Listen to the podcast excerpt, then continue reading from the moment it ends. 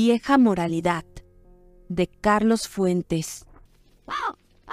Sopilotes negros. Cuervos devoradores. Fuera de mi vista. ¿Quieren que las plantas se sequen? Tomen el otro camino. El que da la vuelta por la casa de doña Casilda. Que al fin esa vieja aviata sin cara cuando pasen. Respeten la casa de un republicano juarista. ¿Cuándo me han visto entrar a su templo de tinieblas buitres? No les ha pedido ninguna visita. Fuera, fuera. Mi abuelo agita su bastón, apoyado contra la barda del huerto. Seguro que nació con ese bastón. Yo creo que hasta en la cama duerme con él para no perderlo. El puño del bastón es igualito al abuelo. Nada más que el puño es un león melenudo con los ojos muy estirados, como si estuviera viendo muchas cosas al mismo tiempo. ¿Y el abuelo?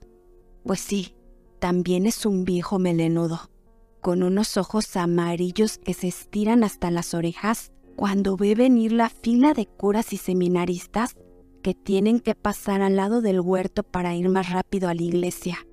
El seminario está un poco fuera de Morelia y mi abuelo jura que lo construyeron sobre el camino de nuestro rancho solo para fastidiarlo. No es la palabra que él usa. Las tías dicen que las palabras que usa el abuelo son muy inmorales y que yo no debo repetirlas. Lo raro es que los curas siempre han de pasar por aquí, como si les gustara oír lo que grita, en vez de tomar el rodeo por el rancho de doña Casilda. Una vez lo hicieron y ella se hincó para que le echaran la bendición y luego les convidó su chocolatito. No sé por qué prefieren pasar por aquí. Un día de estos me los fastidio. Curas de miércoles, un día de estos les echo los perros encima. La verdad es que los perros del abuelo ladran mucho dentro del rancho, pero en cuanto pasan la barda son bien mansitos. Cuando los curas bajan la loma en fila y empiezan a persinarse, los tres pastores ladran y aullan, como si se anduviera acercando el demonio. Les ha de extrañar que tantos hombres vengan vestidos con faldas y también rasurados, ellos que ya se acostumbraron a las barbotas del abuelo, que nunca se peina y a veces se me hace que hasta se las revuelve más, sobre todo cuando las tías nos visitan. La cosa es que los perros se vuelven mansitos al salir al camino y les lamen los zapatos y las manos a los curas. Y entonces los curas miran de lado y con una sonrisita a mi abuelo, que golpea la barda con su bastón, lleno de coraje, y se le traban las palabras, aunque la verdad no sé si lo que están mirando los curas es otra cosa, porque el abuelo siempre espera el paso de los señores con faldas bien abrazado a la cintura de Micaela. Y la Micaela, que es mucho más joven que él, se aprieta contra el abuelo y se desabotona la blusa. Y se ríe mientras come un plátano dominico. Y luego otro. Y luego otro más. Y los ojos le brillan igual que los dientes cuando pasan los curas. ¿No les da muy a mi hembra sanguijuelas? Grita el abuelo y aprieta más a la Micaela. ¿Quieren que les cuente dónde está el reino eterno? Lanza unas carcajadas y le levanta la falda a la Micaela, y los curas se ponen a trotar como conejitos asustados, de esos que a veces bajan de los bosques cerca del huerto y esperan a que yo les aviente zanahorias. El abuelo y la Micaela se ríen mucho, y yo río igual que ellos, y tomo la mano de mi abuelo que llora de risa y le digo, mira, mira, saltan como conejitos. Ahora sí los asustaste.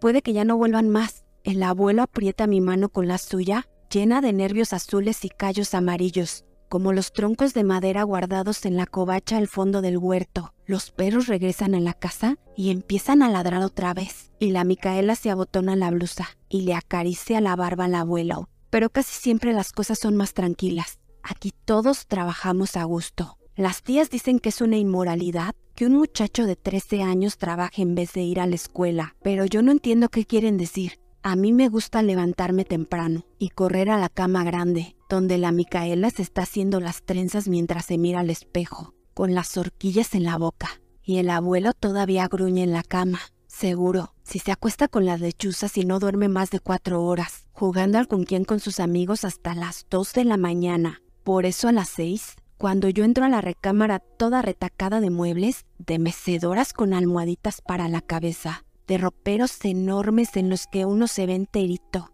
Me trepo a la cama riendo. El abuelo se hace el dormido un rato y cree que yo no me doy cuenta. Yo le sigo el juego y de repente él lanza un gruñido de león que hasta el cristal del candelero tiembla y yo me hago el asustado. y me escondo entre esas sábanas llenas de olores que no se dan en ninguna otra parte. Sí, a veces la Micaela dice, tú no eres un niño, eres un perro igual que esos, que de seguro no ven nada, pero nomás se dejan llevar por lo que huelen. Lo ha de decir en serio, porque de veras que entro a la cocina con los ojos cerrados y me voy derecho al jocoque, a los tarros de miel, a las quesadillas de flor, a las bateas de nata, a los mangos en dulce que la Micaela está preparando, y sin abrir los ojos, meto los dedos en la cazuela y acerco los labios al chiquihuite, donde ella va amontonando las tortillas calientes. Hombre abuelo, le dije un día, si me diera la gana iría a todos lados oliendo nomás, sin perderme, te lo juro, afuera es fácil. No acaba de salir el sol y los hombres ya están en el aserradero y es el olor de ocote fresco lo que me lleva hasta allá, al cobertizo donde los trabajadores colocan en montones los troncos y las ramas y luego van sacando las tablas del grueso y del ancho que quieren con los serruchos. Todos me saludan y me piden, Alberto, danos una mano, porque saben que eso me enorgullece mucho, y saben que yo sé que ellos saben. Hay montañas de acerrín por todas partes, y un olor como si el verdadero bosque estuviera aquí, pues la madera no huele igual ni antes ni después, ni cuando es árbol, ni cuando es mueble, o puerta o viga en las casas. Una vez hablaron mal del abuelo en el periódico de Morelia. Lo llamaron Rapamontes. Y el abuelo bajó a Morelia armado con su bastón y le rajó el coco al periodista. Y después tuvo que pagar daños y perjuicios. Así dijo el mismo periódico. El abuelo es un tipo vaciado, ni hablar. Pero ¿quién lo viera tan encanijado con los curas y los periodistas y luego tan mansito en el invernadero que está detrás de la casa? No, no tiene plantas allí sino pájaros. Sí, es un gran coleccionista de pájaros. Y yo creo que me quiere tanto porque le heredé el gusto. Y me paso la tarde observándolos y llevándoles alpiste y agua. Y al fin poniéndoles sus fundas encima cuando se duermen al meterse el sol. Estos pájaros es cosa seria. Y el abuelo dice que hay que estudiar mucho para cuidarlos bien. Y tiene razón. Estos no son unos gorriones cualquiera. Me he pasado horas leyendo las tarjetas que hay en cada jaula para explicar de dónde vienen y por qué son tan raros. Hay dos faisanes. El macho tiene todo el plumaje y también es el más vanidoso, mientras que la hembra es toda escurrida y sin colores. Y la cacatúa amazónica, muy blanca con sus ojeras azules y pálidas, como si estuviera desvelada. Y el pájaro australiano, que es rojo, verde, morado y amarillo. Y el pájaro en llamas, negro y naranja. Y la viuda real con su larga cola de cuatro puntas, que sale una vez al año cuando busca marido y luego la pierde. Y el faisán plateado de China, color de espejo, con la cola roja. Y sobre todo las urracas, que se van sobre lo que brilla y lo esconden muy bien. Ya sé que me gusta entretenerme todas las tardes mirando a los pájaros más bonitos. Pero luego llega el abuelo y me dice, todos los pájaros saben quiénes son los demás, saben quiénes son sus amigos y cómo ocuparse jugando. Eso es todo. Después cenamos los tres en la mesa larga y medio amolada, que según el viejo es lo único clerical que acepta en su casa, pues viene de un convento. Y no me duele, dice mientras la Micaela nos sirve unos chiles rellenos de frijol y queso derretido, que una mesa de refectorio haya venido a dar a la casa de un liberal. El señor Juárez convirtió las iglesias en bibliotecas. Y la mejor prueba de que este pobre país va de mal en peor es que ahora han sacado los libros para meter otra vez las pilas de agua bendita. Ojalá que las mochas de tus tías por lo menos se laven las lagañas cada vez que van a misa, pues se han de lavarrete seguido. Ríe la Micaela cuando le pasa la jarra de pulque al abuelo, porque esas beatas no salen nunca de la sacristía y huelen a puro trapo viejo y orinado. El abuelo le abraza la cintura y todos reímos mucho. Y yo dibujo en mi cuaderno a las tres tías hermanas de mi difunta madre, como si fueran los pájaros más nerigudos y metiches de la colección. Entonces todos volvemos a carcajearnos hasta que nos duelen las costillas y nos salen las lágrimas, y la cara del abuelo parece un jitomate. Y luego llegan los amigos a jugar al conquián, y yo subo a dormir y al día siguiente entro temprano a la recámara donde duermen el abuelo y la Micaela, y vuelven a pasar un poco las mismas cosas y todos contentos. Pero hoy, desde el aserradero, Oigo a los perros ladrar y me imagino que ahí van de paso los curas. Y no quiero perderme las palabrotas del abuelo, que son como chirimoyas aplastadas. Pero se me hace raro que los curas pasen tan temprano. Y luego oigo el claxon y ya sé que han llegado las tías, a las que no veo desde Navidad, cuando por fuerza me llevaron a Morelia. Y me aburrí como un ostión solitario, mientras una de ellas tocaba el piano y otra cantaba y la de más allá le daba copitas de rompope al obispo. Decido hacerme el disimulado, pero al rato me da curiosidad ver ese automóvil del año de la cachimba y salgo como quien no quiere la cosa, chiflando y pateando la viruta y los alcornoques. Todos han entrado, pero frente a la reja está esa maquinota con un toldo lleno de flecos y asientos de terciopelo con cojines bordados a mano. I N R I S J A C J M. Averiguaré con el abuelo qué quieren decir esas letras bordadas. Luego, ahora seguro que el viejo se las está refrescando a su gusto. Y para no apenarlo, entro de puntitas a la casa y me escondo entre las macetotas y las plantas, desde donde puedo verlos a todos sin que ellos me vean a mí. El abuelo está de pie, apoyado con las manos sobre el puño del bastón y con un puro entre los dientes, que echa humo como el expreso Ciudad Juárez. La Micaela está con los brazos cruzados, riéndose. En la puerta de la cocina, las tías están sentadas muy tiesas sobre el mismo sofá de mimbre. Las tres usan sus sombreros negros y sus guantes blancos, y se sientan con las rodillas muy juntas.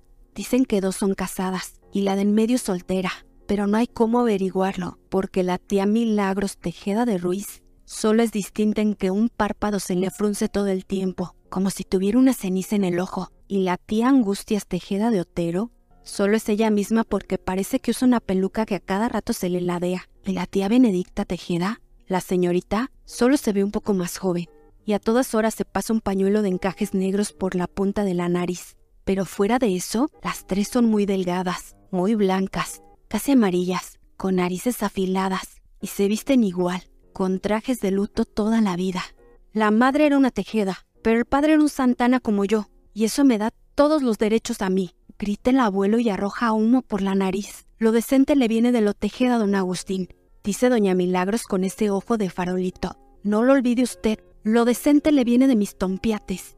Vuelve a gritar el abuelo y se sirve un vaso de cerveza. Y les gruña a las tías que se han tapado los oídos al mismo tiempo. ¿Para qué les voy a explicar a ustedes, cacatúas? La saliva me sirve para otras cosas mejores. Mujeres, chilla doña Angustias al arreglarse la peluca. Esa prostituta con la que usted vive amancebado. Alcohol, murmura la señorita Benedicta con la mirada baja. No nos sorprendería que el niño haya aprendido a emborracharse. Explotación, grita doña Milagros rascándose los cachetes. Lo hace usted trabajar como un peón de raya. Ignorancia, guiña sus ojitos doña Angustias. Nunca ha puesto un pie en una escuela cristiana. Pecado. La señorita Benedicta une las manos. Ya cumplió los trece y aún no recibe la hostia. Jamás va a misa. Irreverencia. Doña Milagros alarga un dedo señalando al abuelo y reverencia hacia la Santa Madre Iglesia y a sus ministros, a los que usted agrede soezmente todos los días. Blasfemo. La señorita Benedicta se seca los ojos con el pañuelo negro. Hereje. Doña Angustia se agita la cabeza y la peluca le cae sobre las cejas. Amancebado. Doña Milagros ya no puede con la temblorina del párpado. Adiós, mamá Carlota. Canta la Micaela y espolvorea su trapo de la cocina. Adiós el mocho y el traidor. Truena el abuelo con el bastón en alto. Las tías se toman de las manos y cierran los ojos. Para visita familiar ya duró mucho. Regresen a su carcacha y a sus rosarios y a sus inciensos. Y díganles a sus maridos que no se escondan detrás de las faldas, porque Agustín Santana, de seráfico, solo tiene el apellido. Y aquí los espera para cuando de veras quieran llevarse al muchacho. Buenos días les dé Dios, señoras porque solo su misericordia puede hacer este milagro. Arre. Pero si el abuelo levanta el bastón, Doña Angustias muestra un papelote. No nos espanta usted. Lea bien esta disposición del juzgado de menores. Es un acta civil, don Agustín. El muchacho no puede vivir más en este ambiente de inmoralidad descarada. Vendrán esta tarde dos gendarmes y lo llevarán a casa de nuestra hermana Benedicta, para cuya soltería será un goce criar a Alberto, como un caballerito decente y cristiano. Vámonos, hermanitas. La casa de la tía Benedicta está en el centro de Morelia. Y desde los balcones se ve una placita con bancas de fierro y muchas flores amarillas. Al lado hay una iglesia. Y la casa es vieja, igual a todas las casas grandes de la ciudad.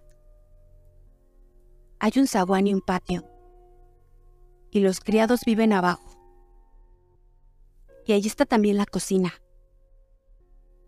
donde dos mujeres abanican todo el día las estufas de carbón. Arriba están las salas y los cuartos, que dan todos sobre el patio pelón. Ni hablar. La tía Milagros dijo que había que quemar toda mi ropa vieja, mis overoles, mis botas, mis sudaderas, y vestirme como ando ahora todo el tiempo, con un traje azul y una camisa blanca y tiesa de marica. Me han puesto un viejo medio menso de profesor para que me enseñe a hablar gabacho antes de que empiecen las clases después de las vacaciones. Se me está haciendo un hocico de marrano de tanto pronunciar la U, como quiere el maestro. Seguro tengo que ir todas las mañanas con la tía Benedicta a la iglesia y sentarme en las bancas duras pero por lo menos eso es distinto. Y hasta me divierte. La tía y yo comemos solos casi todo el tiempo. Aunque a veces vienen las otras tías con sus maridos, que me acarician el copete y me dicen, pobrecito. Y luego me paseo solo por el patio. O me meto a la recámara que me han dado la cama es enorme y tiene un mosquitero. Hay una cruz en la cabecera y un bañito al lado. Y me aburro tanto que espero con ansias las horas de comer, que son las menos latosas. Y desde media hora antes de la comida, empiezo a rondar la puerta del comedor. Visito a las dos mujeres que abanican los braseros averiguo qué preparan y vuelvo a montar guardia junto a la puerta. Hasta que una de las criadas entra a poner los platos y los cubiertos en los dos lugares. Y luego la tía Benedicta sale de su cuarto. Me toma de la mano y entramos al comedor. Dicen que la tía Benedicta no se ha casado porque es muy exigente y ningún hombre le cuadra. Y que es muy vieja, que ya tiene 34 años.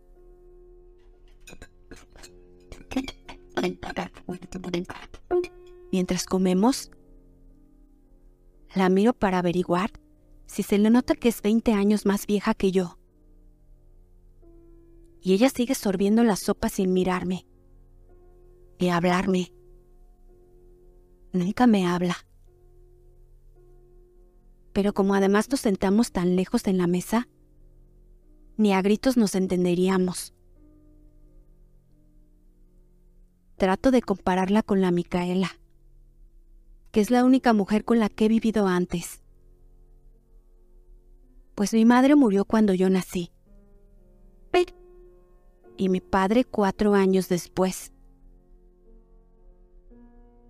Y desde entonces vivo con el abuelo y la rejuntada, como le dicen las tías.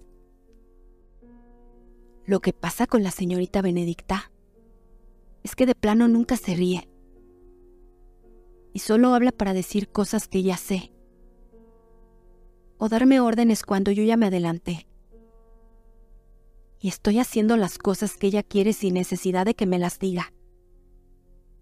Abusado.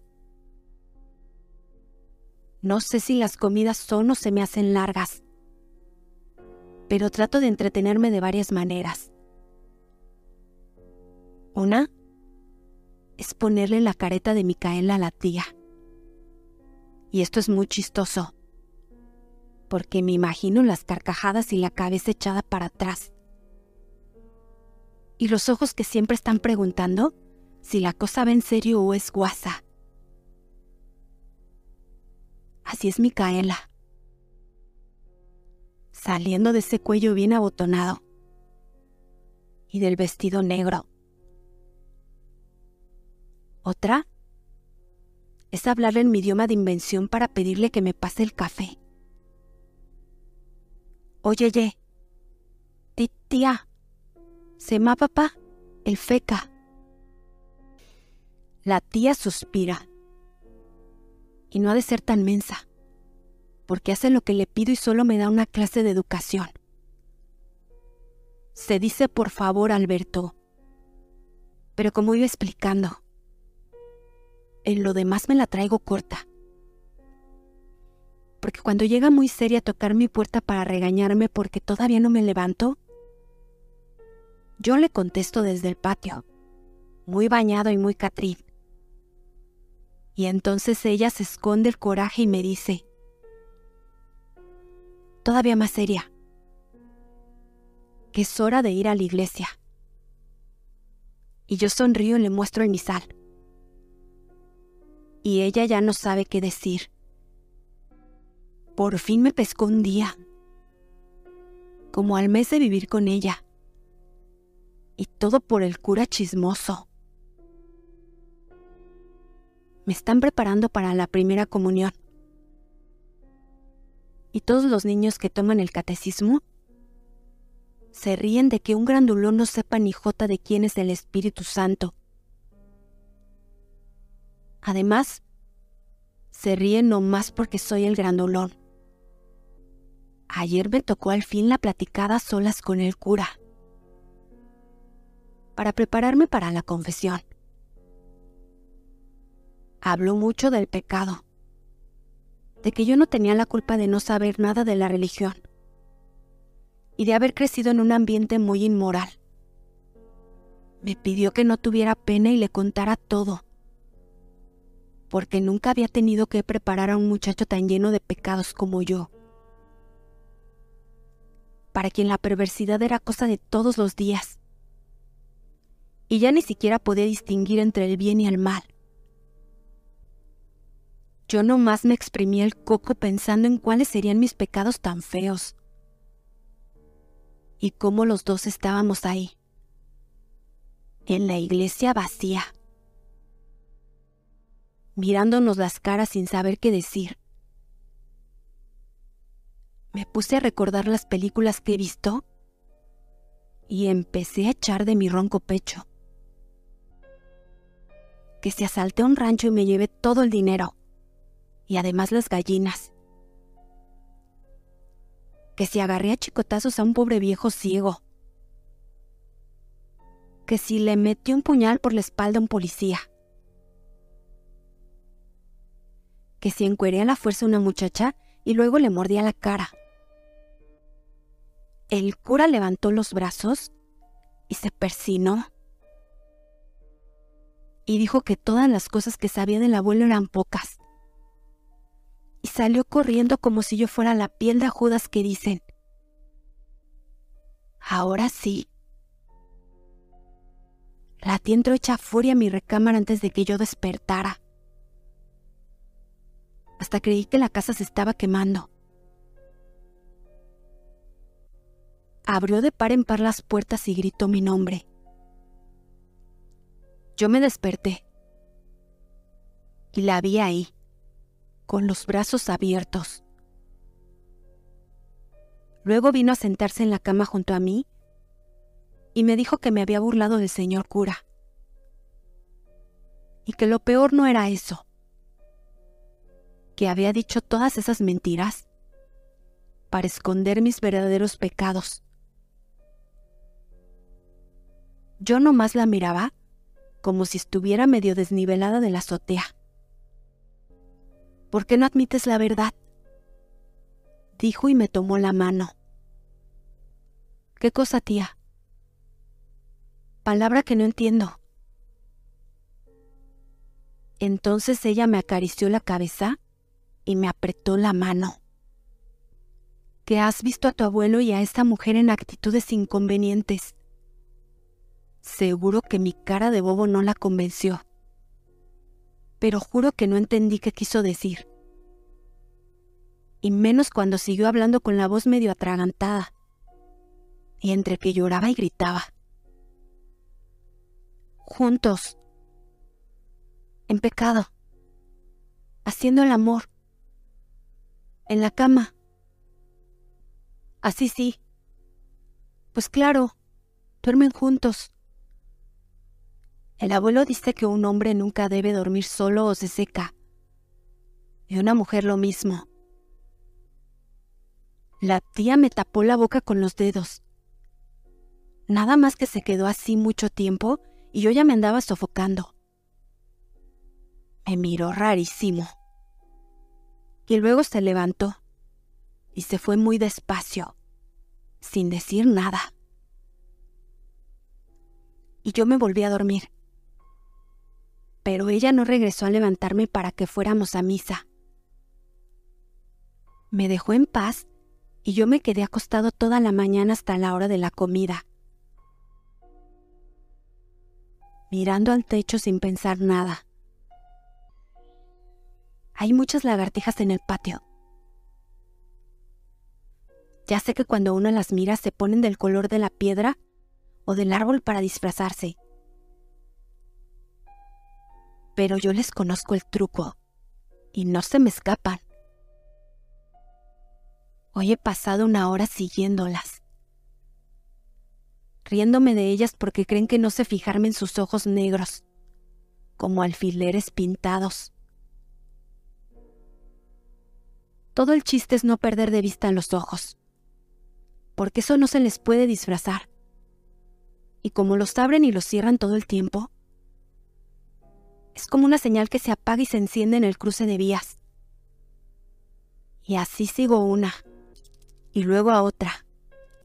Y cuando quiero, como ahora, les echo la mano y las siento palpitar en mi puño.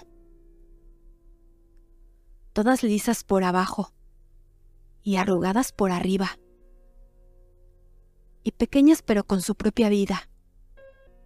Igual que uno si supieran que no les voy a hacer daño, no les latiría tanto el buche. Pero así son las cosas. Ni modo que entiendan. Lo que a ellas les da miedo, a mí me da gusto.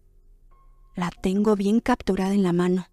Y la tía me está mirando desde el corredor de arriba, sin entender qué cosa hago. Subo corriendo las escaleras y llego hasta ella sin aire me pregunta qué andaba haciendo. Me pongo muy serio para que no se las huela. Ella se estaba nicando en la sombra, pues hace mucho calor. Le acerco el puño cerrado y ella trata de sonreír. Se ve que le cuesta. Abre la mano para tomar la mía y yo le pongo la lagartija sobre la palma y le obligo a doblar los dedos y ella no grita ni se asusta como creí. No empieza a regañarme ni tira la lagartija. Solo cierra más el puño. Y también los ojos. Y parece que quiere hablar y no puede. Y le tiembla la nariz. Y me mira como nadie me ha mirado nunca. Como si quisiera llorar y le diera gusto. Y yo le digo que la pobre lagartija se va a sofocar y la señorita Benedicta se agacha hasta el piso y no quiere soltarla.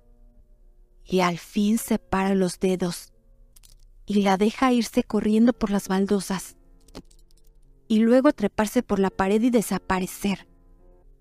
Y entonces le cambia la cara a mi tía y se le tuerce la boca y veo que está enojada pero sin estarlo de veras.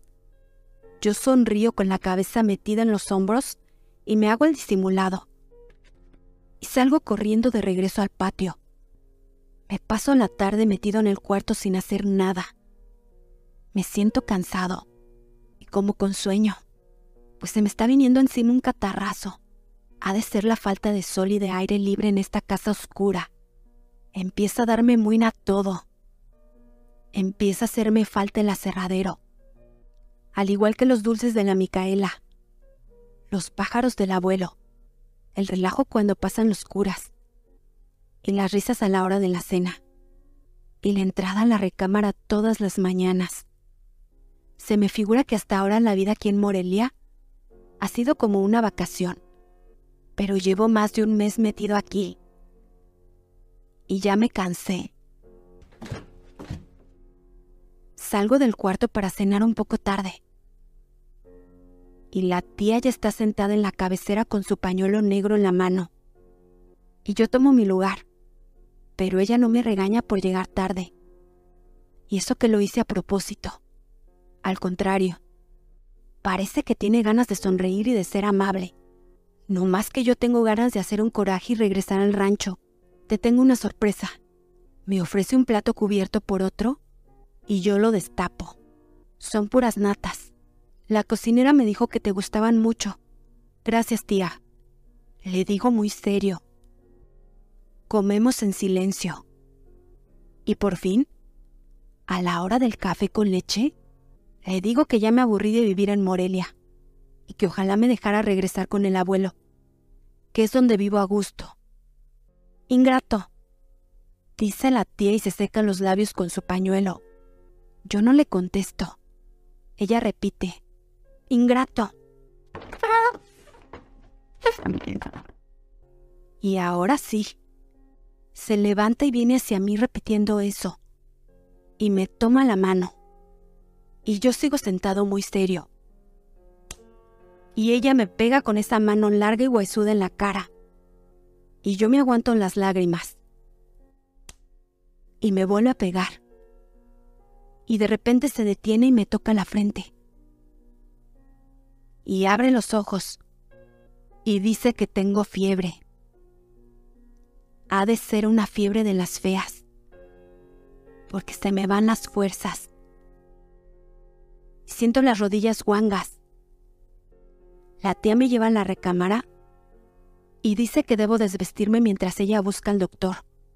Pero en realidad se voltea mientras yo me quito el traje azul y la camisa blanca. Y los calzoncillos. Y me meto a la cama tiritando. ¿No usas pijama? No, tía. Siempre duermo en pura camiseta. Tienes fiebre sale del cuarto con esos gestos de loca y yo me quedo temblando y trato de dormirme. Y digo que la fiebre es fea por decir algo. La verdad es que me duermo muy pronto. Y todos los pájaros del abuelo salen volando juntos, armando un jaleo padre. Pues al fin son libres. El cielo azul se llena de relámpagos naranja, rojo, verde, pero todo eso dura muy poco. Los pájaros se asustan y como que quieren regresar a las jaulas. Ahora hay relámpagos de verdad. Y los pájaros se quedan fríos y tiesos en la noche, sin poder volar más. Y se van volviendo negros y pierden sus plumajes dejan de cantar. Y cuando pasa la tormenta y amanece, resulta que son la fila de seminaristas con sus sotanas, que van rumbo a la iglesia. Y el doctor me toma el pulso. Y la tía Benedicta se ve muy acongojada. Y el doctor se ve entre sueños. Y la tía dice, anda, ponte de espaldas. Tengo que untarte este linimento. Siento las manos heladas sobre mi piel caliente. El abuelo agita el bastón y les grita palabrotas a los curas.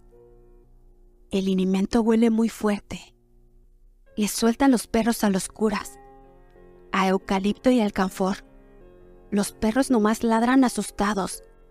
Me afiega muy duro y la espalda me empieza a arder. El abuelo grita pero sus labios se mueven en silencio. Ahora me frota el pecho y el olor me llega más fuerte.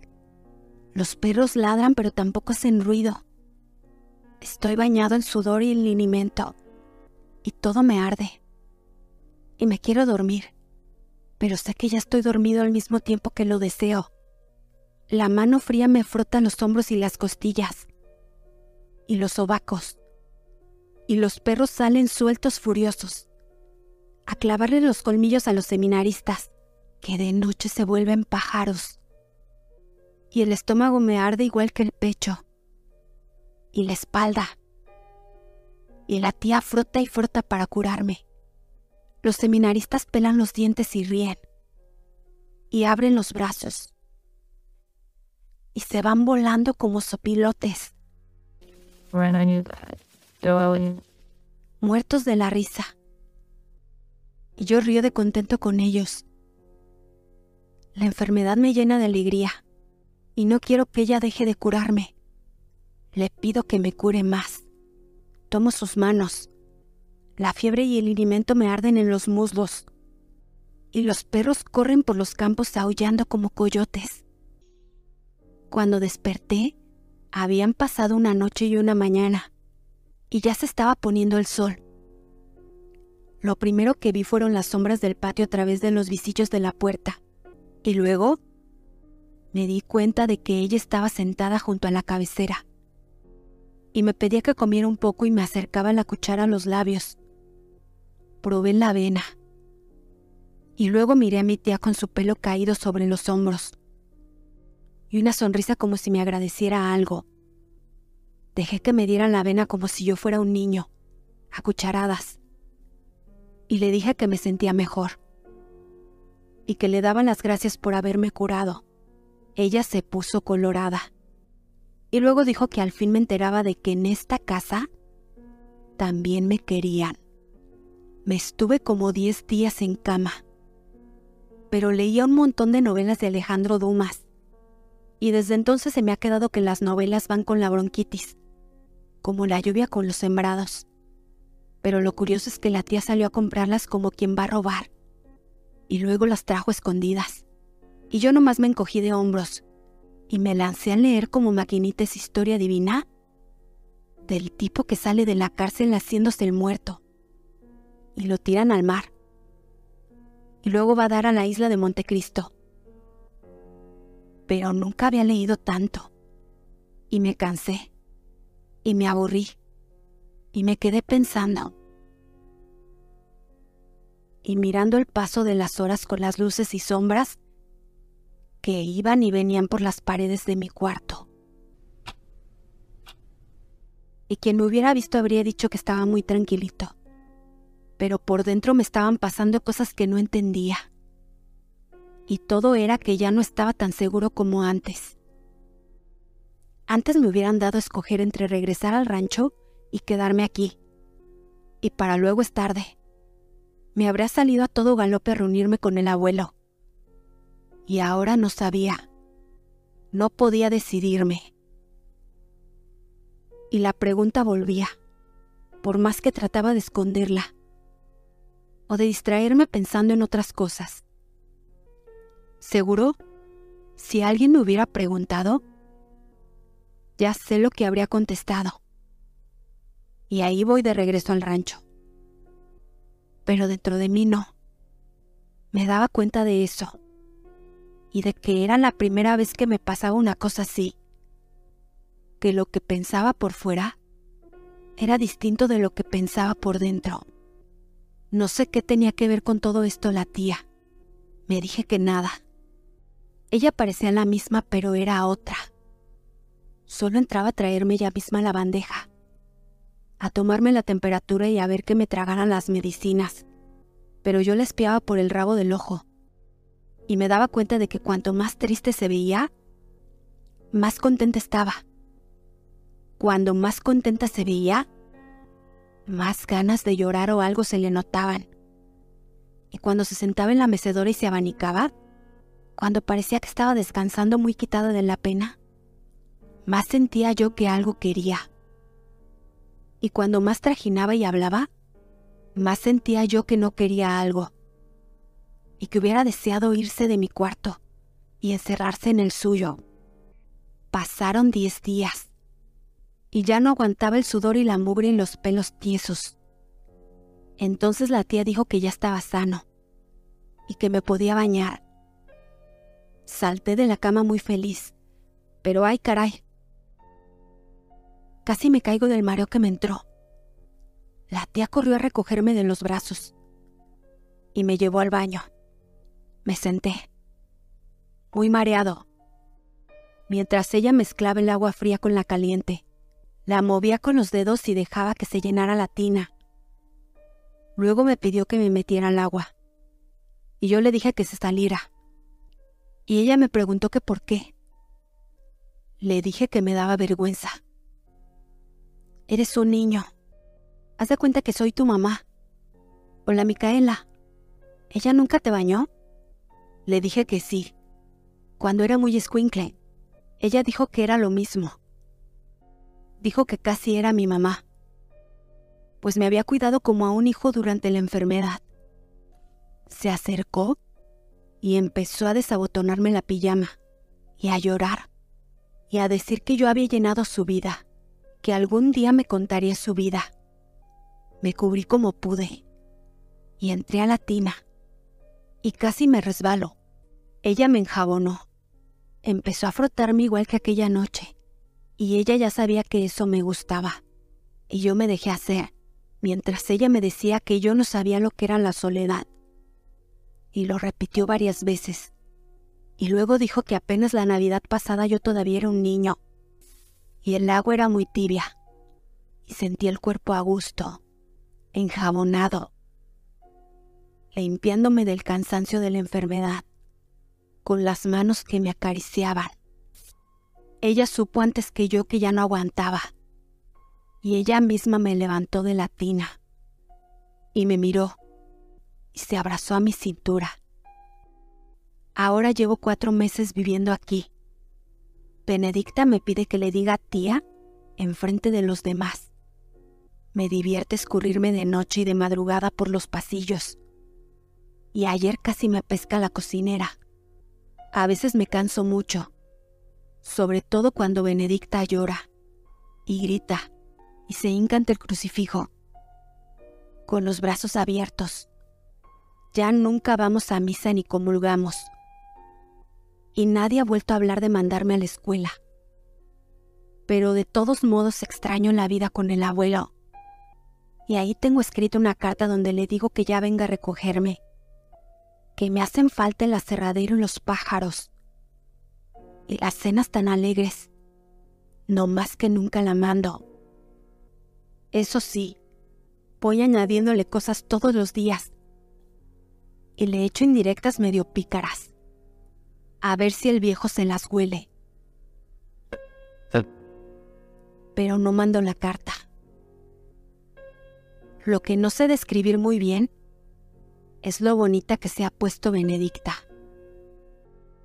Cómo ha cambiado de aquella señorita tiesa y enlotada que iba al rancho. Y quisiera contarle a la Micaela y al abuelo que si vieran, también Benedicta sabe ser muy cariñosa y tiene una carne muy blanda y unos ojos pues distintos, brillantes y muy abiertos.